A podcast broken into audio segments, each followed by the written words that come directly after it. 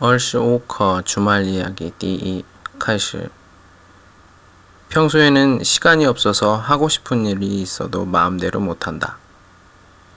그러나 주말이 되면 편한 마음으로 이 일 저 일을 할 수 있다. 토요일이나 월요일이 공휴일이면 연휴가 되어서 더 좋다. 다른 때보다 자기 시간을 많이 가질 수 있기 때문이다. 주말을 보내는 방법은 사람에 따라서 다르다.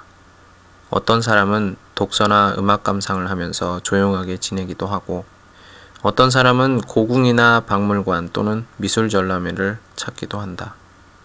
산이나 들로 나가서 자연을 즐기다 오는 이도 있고, 집안일이나 운동을 하면서 하루를 보내는 이도 있다.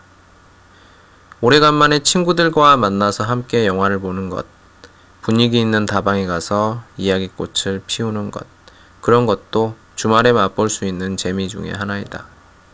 무엇보다도 즐거운 것은 주말 여행을 떠나는 일이다. 여행은 사람들에게 잊을 수 없는 추억을 만들어준다. 새로운 곳에 가서 보고 듣고 느끼는 것, 그것은 산 경험이고 즐거움이다. 주말은 우리에게 새 힘을 준다. 주말이 없다면 우리는 어디에서 살아가는 힘을 얻을 수 있을까? 再见。